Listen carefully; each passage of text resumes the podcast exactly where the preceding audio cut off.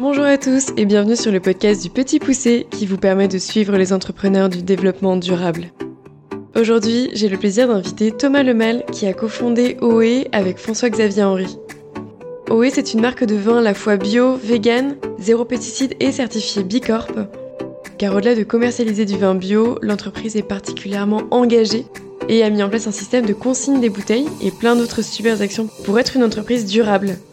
Ils ont aussi un programme d'accompagnement de leurs vignerons et de leurs vigneronnes dans la suppression des pesticides grâce à la biodiversité. Enfin, Thomas nous livre quelques tips de management pour garder une équipe soudée et bien dans ses baskets, ou encore ses conseils pour se lancer dans la création de son entreprise. Mais je ne vous en dis pas plus et je vous laisse découvrir OE à travers mon échange avec Thomas. Bonjour Thomas et bienvenue sur le podcast. Merci d'avoir pris de ton temps. Bonjour Merci pour l'invitation. C'est un vrai plaisir. Je suis assez curieuse de connaître, euh, pour commencer, un peu ton cheminement, ton parcours, avant d'être, euh, d'avoir lancé OE et d'être entrepreneur. Est-ce que c'est quelque chose que tu as toujours eu en tête et euh, qu'est-ce que tu as fait avant, avant tout ça? Ouais, c'est une bonne question. Alors, qu'est-ce que j'ai fait avant tout ça? J'ai fait une prépa, une école d'ingé, les arts et métiers. Je suis Gazar. J'ai travaillé six ans chez L'Oréal, trois ans chez Lancôme International, trois ans chez Yves Saint Laurent. Après, j'ai fait un an chez Danone à Lyon. Et pendant cette année chez Danone, j'ai fait un MOOC avec Ticket for Change pour devenir entrepreneur du changement. Et c'est ça qui a été un peu le déclic pour moi. À ce moment-là, vraiment par hasard, j'ai rencontré François Xavier, avec qui je me suis associé. Et lui venait du monde du vin et euh, moi, je voulais monter un business à impact. Donc on s'est lancé comme ça. On n'est pas une famille d'entrepreneurs parce que mes deux parents étaient profs. Pour autant, mon grand-père était architecte, etc. Il m'a toujours euh, invité à créer, à lancer, à dessiner, etc. Et donc, euh, je pense que ça me vient de lui, ce côté entrepreneur. Tu disais aussi euh, que toi, ton associé connaissait le vin. Quelles étaient un peu vos compétences à chacun au, départ et comment vous êtes structuré au fur et à mesure et réparti euh, les différentes tâches?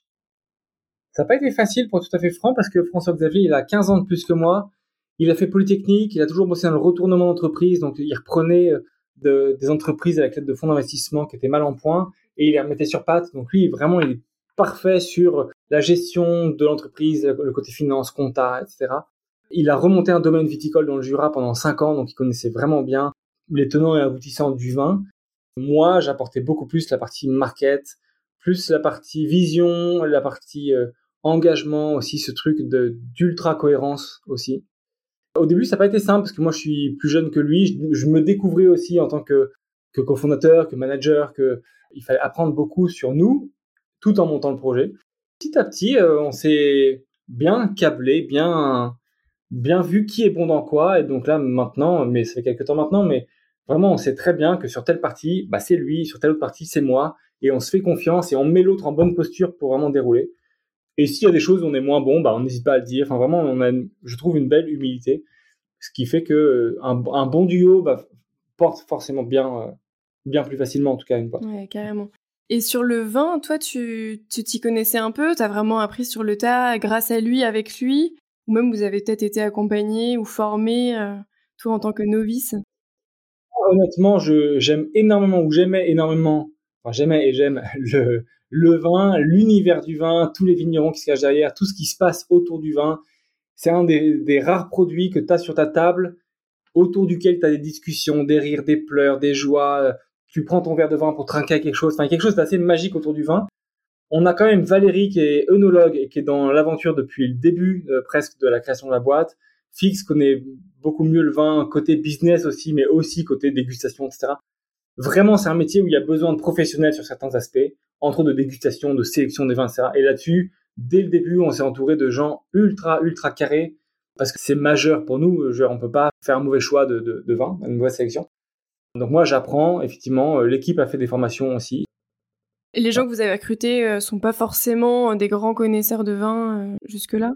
Non, et même souvent on dit qu'on vend pas tant du vin que de l'engagement. Tu vois, notre baseline, c'est le bien par le bon, on en reparlera, mais utiliser le bon vin pour faire le bien. Donc quelque part, on a plus à cœur de recruter des gens qui veulent contribuer au bien commun, qui veulent lutter pour la cause, qui sont un peu euh, activistes, militants, et de fait qui apprécient le vin et qui, qui, qui, vont utiliser le vin pour changer la donne. Quoi. Euh, c'est plus ça qu'on cherche dans nos recrutements Ouais, l'équipe, elle est là pour ça. Quand tu lances une boîte comme ça, alors surtout quand t'as pas trop entrepris de ce que je comprends toi au départ, par quoi tu commences? Je pense que la première étape, c'est quand même d'avoir un début de produit qui ressemble à quelque chose. Quoi. Donc, euh, pour nous, c'était avoir des vins, avoir une première plateforme qui, qui, tienne un petit peu la route. Et après, une fois que tu as ce truc-là, c'est au plus vite le mettre sur le marché ou le lancer, le montrer à ses amis, le, tu vois, le mettre en mouvement. quoi. Si j'avais un, c'est pas un regret, mais un conseil que je me donnerais à moi, entrepreneur, d'il y a quelques temps, et pourtant c'est un conseil qu'on m'a donné, mais voilà, c'est de lancer encore plus vite, tu vois. Pas chercher la perfection, pas chercher à ce que ce soit vraiment parfait, joli, comme il faut, machin mais de lancer un peu à l'arrache, quoi, quelque part, et innover, innover, apprendre, tu vois, tester, avoir des retours, et puis corriger, corriger non-stop, quoi, tu vois, avoir cette boucle d'itération qui vraiment change la donne, tu vois, rentrer là-dedans. On n'est même pas rentré dans le détail d'ailleurs de ce que fait OE, mais euh, concrètement, qu'est-ce que c'est OE Alors OE pour œnologie, les deux premières lettres, et OE parce que OE, OE, on veut être une marque qui bouge les lignes, et donc on est une marque de vin animé par une grande cohérence, extrême cohérence, de bout en bout. Et donc, euh, tous nos vins sont des vins bio, de petits vignerons. Tous les vins sont vegan, zéro pesticides. Au-delà du vin qu'on va consommer, on a attaché une énorme importance sur tout l'aspect packaging. Et donc, on est la première marque de vin en France à avoir relancé la consigne. On est les premiers sur l'absolu zéro déchet. On livre sans plastique, sans rien, coiffe consignée. Enfin, vraiment full zéro déchet. Tout est recyclé, recyclable, etc. évidemment. Et après, au-delà du contenu et du contenant, on veut être cohérent dans la manière de construire l'entreprise et donc, on fait de la réinsertion au travers de notre logistique, euh, dans la préparation de commandes. On est transparent sur le salaire, on à l'énergie renouvelable. On est tout le temps en train d'avancer. On a changé de banque quoi, dans une banque éthique. Voilà, on est tout le temps en train de se poser des questions pour faire le bien par le bon. Et moi, je crois énormément en fait que l'entrepreneuriat, c'est un énorme levier pour répondre aux enjeux de société. Et donc, on a créé OE pour, oui, bousculer la filière vin, mais aussi pour euh, transformer l'agriculture, transformer la manière d'entreprendre, la manière dont les entreprises fonctionnent, transformer la consommation aussi. Tu on veut vraiment inviter les gens à consommer autrement, à se poser des questions dans leur manière de consommer ça. Donc, euh, on voit vraiment OE comme un outil plus qu'une fin en soi ou comme, un, comme une marque juste euh, jolie. Quoi. Ouais, c'est une mission à part entière. Vraiment. Et on voit que c'est possible, on voit que ça a du sens, on voit que ça engage l'équipe. Il y a mille bénéfices à ça. Et on voit qu'il y a vraiment des chantiers, mais majeurs de, tous les côtés. Quoi. Donc, euh, à la fois, c'est passionnant, à la fois, c'est un peu flippant aussi. Mais il y a une belle énergie. Ouais, ça a l'air en tout cas. Je me demandais, moi, au niveau de la production, quelles sont vos relations avec les, producteurs et qui sont-ils, en fait, vous, par rapport à eux? Vous avez un peu euh, externalisé la production C'est vos vignes à vous? Comment ça se passe? Alors, aujourd'hui, on travaille avec des vignerons et des vigneronnes partenaires euh, et qui, eux, sont dans toute la France. On a une vingtaine. L'idée, c'est de construire avec eux dans le temps long. Ou bien c'est le bouche à oreille qui nous met en relation, ou bien c'est des salons, ou bien c'est eux qui nous font signe. Voilà, il y a différents, vecteur. Mais une fois qu'on se rencontre, nous, l'idée, c'est de, évidemment de tester les vins et tout ça, mais de voir aussi quel fit on a. Est-ce que vraiment c'est des vignerons qui veulent changer la donne? Est-ce qu'avec eux, on pourra aller bien au-delà du bio? Est-ce que c'est des vignerons qui sont en bio que pour l'aspect, on va dire, marketing ou voilà? Ou bien est-ce qu'ils y croient vraiment? Est-ce que quelles sont leurs convictions? Alors, c'est jamais simple à, à, juger, mais pour autant, ça se ressent. Et après, on veut aussi des, vignerons avec lesquels vraiment on pourra travailler, quoi, installer des choses, faire des tests avec eux, etc. Nous, on négocie pas les prix avec les vignerons. On veut vraiment que les choses soient justes. On est très transparent avec eux. On leur communique nos prévisions de vente euh, régulièrement pour vraiment bien se mettre à jour. On veut pas être trop lourd chez eux, trop présent chez eux pour pas qu'ils soient dépendants de nous.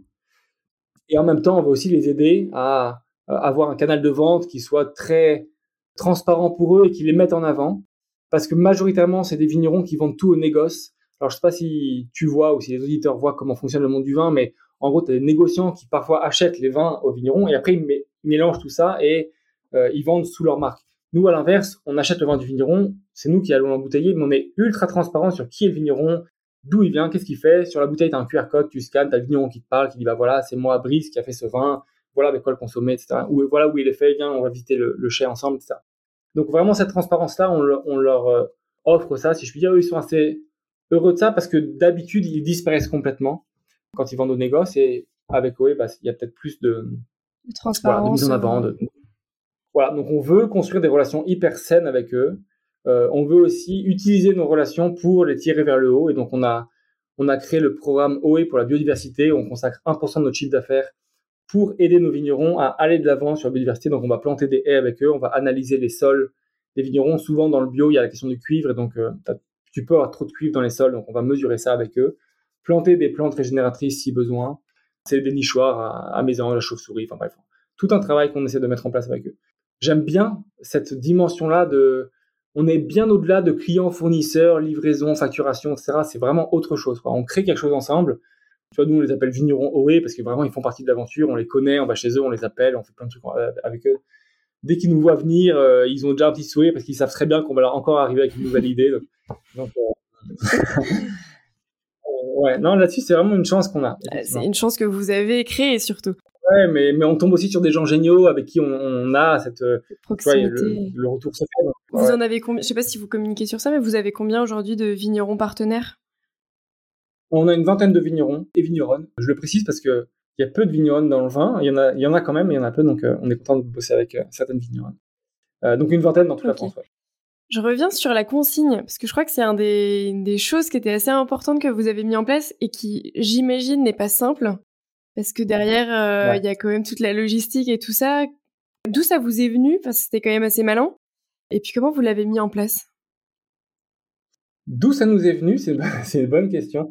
En fait, euh, j'aime bien ce truc de rester toujours alerte et quasi rester en colère un petit peu, mais euh, avec le smile, mais tu vois, de se dire, mais ce truc-là, c'est pas tolérable. Ce truc-là, ça doit bouger, même si je sais pas comment, ça doit bouger. donc typiquement, nous, il y a plein de plastique dans l'entrepôt parce qu'un entrepôt, il y a du plastique partout et ben nous, ça nous rend fou et tu vois, on essaye de travailler ce truc-là. Et effectivement, bah, quand tu as tes bouteilles, tu dis, bah, ces bouteilles-là, elles finissent fondues dans des fours à 1500 degrés qui chauffent à H24. Il y a une sortie, il y a une part de non-sens, quoi. Donc, il faut changer ça. Honnêtement, on savait pas vraiment comment, mais on se disait, il faut le faire. Et quand on a, initialement, on produisait pas nous-mêmes les vins, on n'embouteillait pas nous-mêmes, on n'avait pas la main sur les matières sèches. Mais quand on a commencé à prendre la main, on s'est vraiment dit, mais on doit mettre ça au profit d'un méga changement qui doit être la consigne. Tu vois, il y a tellement de bénéfices.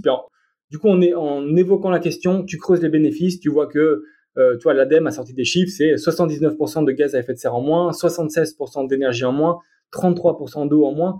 Et tu là, on a tous les, tous les débats actuellement sur l'énergie, le coût de l'énergie, mais c'est juste majeur. Donc, une bouteille issue de la consigne, lavée, c'est 76% d'énergie en moins. C'est juste colossal, quoi. Et tu as d'autres bénéfices, tu vois, sur la métropole de Lyon, nous, toute l'équipe à Lyon, quand tu mets une bouteille à recycler, ça coûte 5 centimes à la métropole. Donc c'est énorme, parce que c'est des millions et des millions de bouteilles. Donc c'est des gains euh, majeurs. Et puis, euh, quand tu... Alors 100% du verre se recycle, mais pour autant, une bouteille issue, enfin une, une bouteille neuve, même si elle est issue de verre recyclé, elle peut pas être 100% issue de verre recyclé. Donc il faut toujours de la matière neuve, donc de la silice neuve, qui est une matière non renouvelable. Donc ça, il y a un moment, il y a, une fin à ça, quoi, forcément. Et donc, euh, la consigne, c'est presque un devoir. Mais on s'est dit, ben, on va le faire, quoi. Ce qui est un peu fou, et franchement, c'est marrant, je trouve c'est une belle leçon. Quand j'ai commencé à ouvrir le sujet ici et là, des personnes du vin un peu, un peu majeures pour nous dans le vin, nous ont dit, mais tu fais fausse route, ça ne marchera pas. Vraiment, euh, texto. Et pour autant, deux ans après, trois ans après, ça, ça fonctionne, ça tourne, c'est là. Euh... Donc je trouve c'est une belle leçon. On, on était, euh, je sais pas, on était moins de 10 dans, à l'époque dans, dans l'équipe. Et je trouve que c'est, ça dit quelque chose. Ça dit que, bah, tu vois, ceux qui nous écoutent, je sais pas quels sont vos projets, mais en fait, c'est mm. possible. Quoi. Vraiment, moi, ça m'a dit ça. Quoi.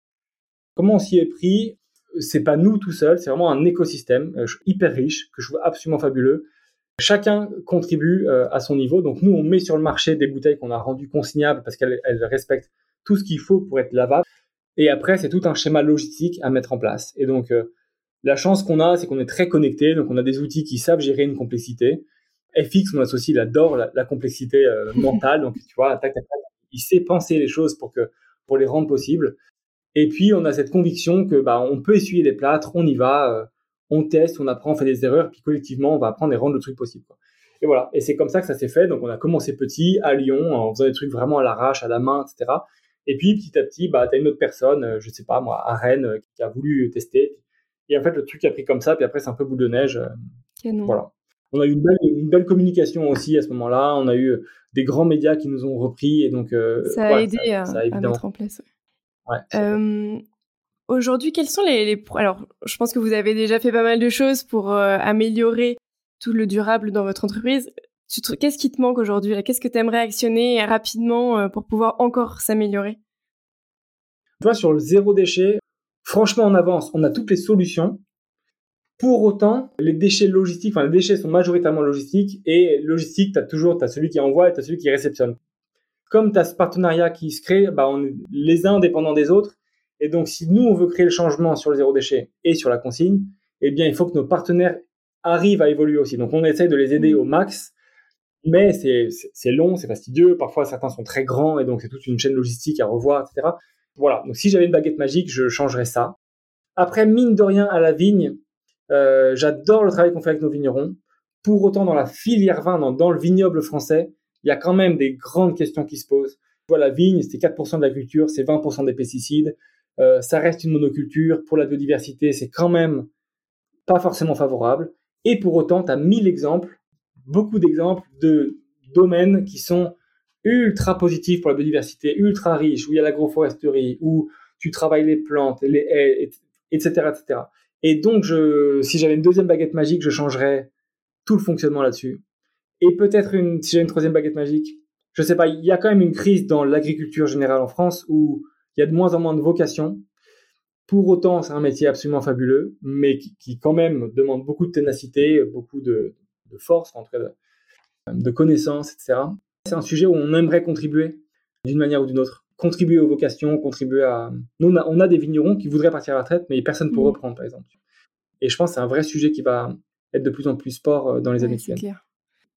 Alors, rien à voir, mais euh, comment vous avez traversé les différentes crises?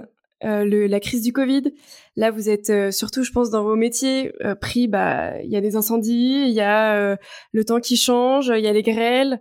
Comment vous avez géré ça? Un mot sur le Covid. Nous, juste avant le Covid, on avait 70% du chiffre qui était sur l'événementiel et la restauration.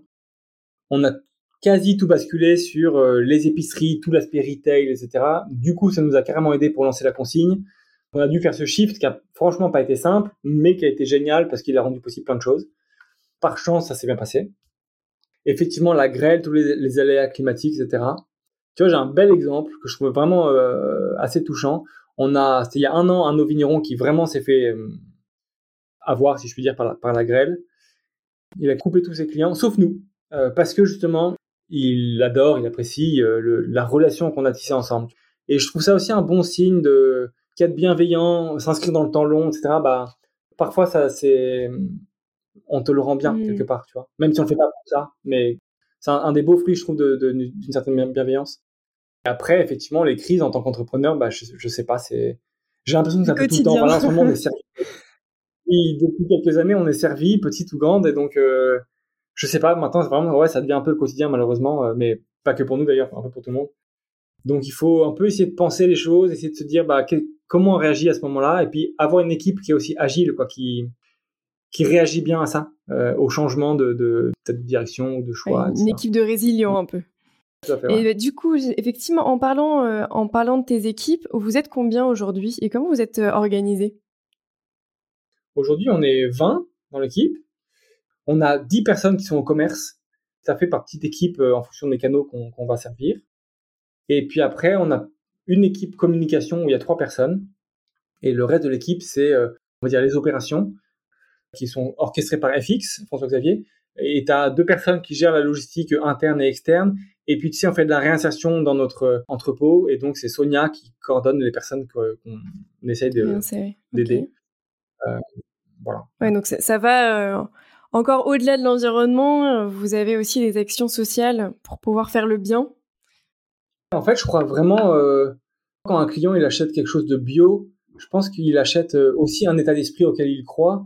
c'est pas juste le label AB avec ses quelques critères, mais c'est vraiment un état d'esprit quoi. Je pense qu'on se doit, d'autant que c'est possible, donc autant le mmh. faire quoi. On se doit d'être très cohérent et de voir qu'est-ce qu'on a dans les mains, comment on peut mettre au profit du bien commun. Et donc on a, nous on a des, il faut faire des cartons euh, tous les jours, préparer des palettes. Eh bien, c'est des jobs qui permettent quand même de faire de la réinsertion. Bah donc faisons-le. On a de l'argent en banque, mettons-le dans les bonnes banques. Je sais pas, on a une équipe, créons les conditions pour que cette équipe soit bien en, en posture pour dérouler, soit en confiance, et les bons outils, etc., euh, etc. On demande collectivement à l'équipe de dire bah qu'est-ce qu'on peut faire, qu'est-ce que tu as dans les mains, comment tu peux mettre ça au profit du bien corps. Et donc, euh, tu vois, les commerciaux, bah oui, ils vendent du vin, mais ils vendent de la consigne, ils vendent, euh, ils utilisent le vin pour rendre possible ce truc-là. On a Mathilde qui gère toutes les impressions, toutes les productions, etc. Bah, elle travaille avec l'imprimeur pour, enfin, pour le passer Bicorp, pour le passer à l'énergie renouvelable, etc. Alors, on n'y arrive pas toujours, mais en tout cas, on essaye. Chacun a, des choses dans les mains et essaye de les, de les muscler au profit du bien. J'adore ça.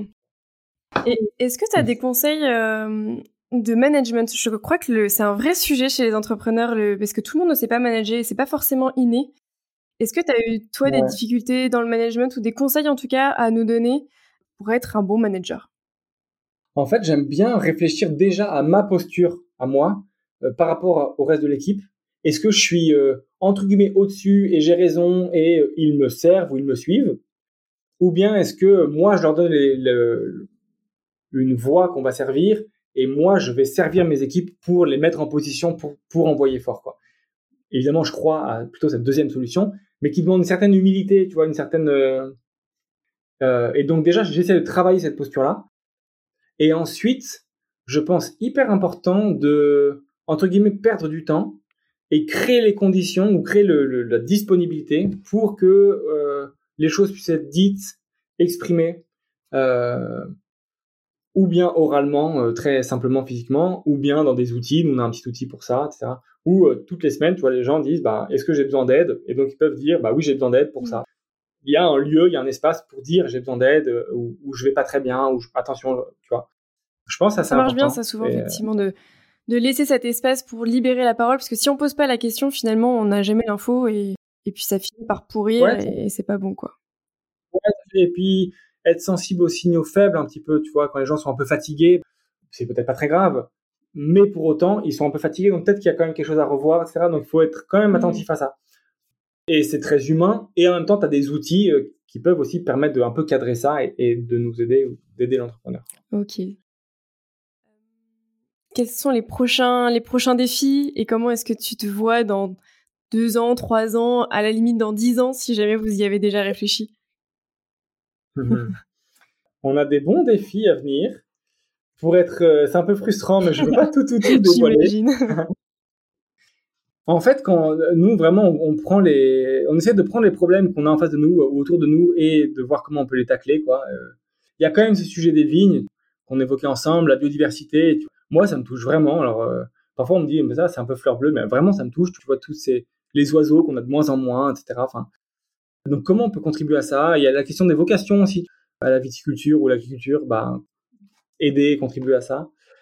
On voit qu'on a dans les mains la consigne, le zéro déchet, que ce truc-là doit exploser, enfin ça doit devenir la, nouvelle norme. Et donc on travaille avec des acteurs de plus en plus grands. Euh, donc c'est cool commercialement, mais euh, voilà, ça nous demande aussi une énergie colossale et puis on veut s'atteler aussi à aller, les chercher, à aller leur proposer pour euh, créer le changement chez eux. Donc ça, c'est absolument génial, mais c'est un peu gravir une montagne ou, une falaise, quoi. Mais ça, ça fait vraiment partie du... Là, dans les deux ans qui viennent, c'est vraiment ça le, l'enjeu. Et peut-être un autre enjeu qui est plus interne, mais c'est de garder la joie de l'équipe, parce qu'on est en belle croissance, euh, c'est, très bien. Et en même temps, vraiment, ce qui compte, c'est aussi ce côté humain, la relation qu'on a entre nous, avec nos, clients, nos fournisseurs, avec, ces vignerons. Garder ça, parce que ça, je pense, c'est ultra précieux. Et même si on a des process, des habitudes, une culture d'entreprise, mine de rien, je pense que c'est quand même fragile et qu'on peut vite prendre le melon, on peut vite devenir un projet qui cartonne, qui fonctionne. Et je pense qu'il faut vraiment garder les pieds sur terre et, et bien être conscient de ce qu'on ce qu'on veut servir quoi. Et qu'on sert une cause qui nous dépasse ou des causes qui nous dépassent complètement et c'est ça qu'on sert quoi. C'est pas euh, juste un business avec une croissance une marge un chiffre d'affaires etc ça va bien au-delà de tout ça et comment est-ce que vous financez cette croissance? Et euh, alors, au démarrage, mais sans forcément revenir jusqu'à aujourd'hui, comment vous financez euh, cette croissance? Au démarrage, c'est moi, Fix et moi qui avons mis nos économies euh, perso. C'est un peu mon all-in de, de, mes, de mes économies chez L'Oréal, mais, mais c'est très bien. Et après, on a fait des levées de fonds, Friends and Families d'abord, et ensuite euh, levées de fonds auprès de différents investisseurs. Et avec vraiment cette attention à avoir des investisseurs qui tous sont bien conscients du rôle qu'on a chez OE, qu'on veut avoir, que l'argent, c'est le fruit de ce qu'on va servir. Et s'il y a, entre beaucoup d'argent qui, qui tombe de tout ça, bah, peut-être tant mieux, mais ça reste un fruit. Euh, c'est pas une fin en soi, quoi. Et si on veut de la croissance, de, de la marge, etc., bah, travaillons nos engagements, travaillons notre cohérence, parce que c'est ça qui portera du fruit. Canon. Alors, j'ai deux, trois questions finales. On en a déjà un peu parlé, mais pour toi, quelles sont les deux, trois qualités nécessaires pour être un entrepreneur dans le durable? Je dirais quand même beaucoup d'humilité. Pour, entre guillemets, se faire petit et voir ce qui nous dépasse et ce qu'on doit servir. Bien travailler ses convictions, travailler ce qui te, ce qui te met en colère, travailler ce qui t'émeut, parce que c'est ça que tu pourras servir le mieux, parce que vraiment ça te touche au cœur, quoi. Et puis je dirais d'être très tenace, parce que mine de rien, c'est comme courir dans une piscine où, tu vois, ça, ça demande vraiment une double énergie, quoi. À la fois, tu dois entreprendre et entreprendre quel que soit ton domaine, bah honnêtement, c'est pas facile, mais c'est génial. Mais entreprendre dans le durable, je pense que ça demande une double énergie parce que parce que mine de rien, tu t'affrontes des, des vents contraires, quoi.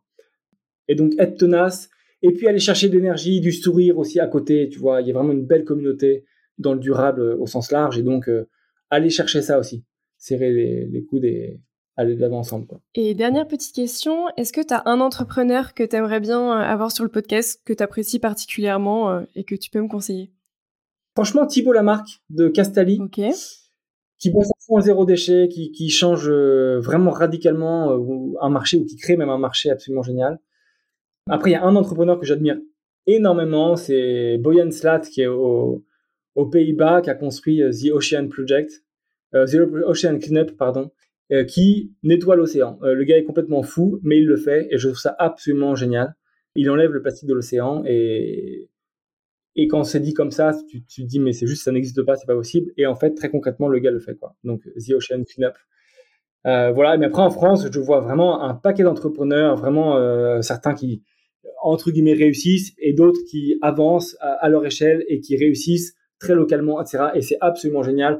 Franchement, euh, tous ces gens qui, construisent, qui lancent des épiceries zéro déchet, qui lancent des, petits systèmes logistiques euh, zéro déchet localement, etc. Mais je trouve ça absolument fabuleux. Et il y en a de plus en plus. Bravo à eux, à fond.